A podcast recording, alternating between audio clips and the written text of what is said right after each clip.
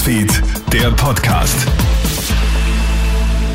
Hallo, einen schönen Sonntag. Clemens Draxler hier im Krone-Hit-Studio mit einem Update aus unserer Nachrichtenredaktion. Die EU will Ungarn siebeneinhalb Milliarden Euro kürzen. Das teilt der österreichische EU-Kommissar Johannes Hahn heute mit. Schuld daran sind zahlreiche Verstöße gegen die Rechtsstaatlichkeit und Gewaltenteilung. Ungarns Präsident Viktor Orban kontrolliert ja unter anderem die staatlichen Medien. Außerdem wird den Ungarn Korruption im Zusammenhang mit EU-Geldern vorgeworfen. Elf Verletzte gibt es nach einem Unfall eines überladenen Schlepperfahrzeugs im Burgenland. Heute Morgen gegen 6 Uhr fällt der Van mehreren Soldaten als verdächtig auf. Sie nehmen daraufhin die Verfolgung auf.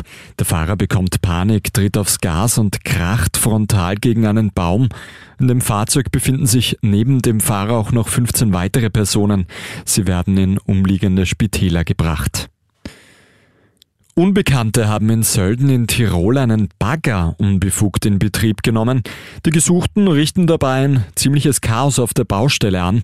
Sie beschädigen bei ihrer Fahrt bzw. mit dem Greifarm des Baggers einen Baucontainer, diverse Materialien und eine mobile Toilette.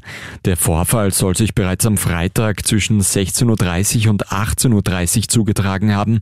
Bereits Ende August soll es einen ähnlichen Vorfall gegeben haben.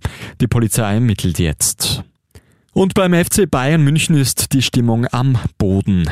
Die gestrige 0 zu 1 Pleite gegen den FC Augsburg, ausgerechnet zum Start des Oktoberfests, war bereits das vierte Bundesliga-Spiel in Folge ohne Sieg. Jetzt wird auch Trainer Julian Nagelsmann hinterfragt.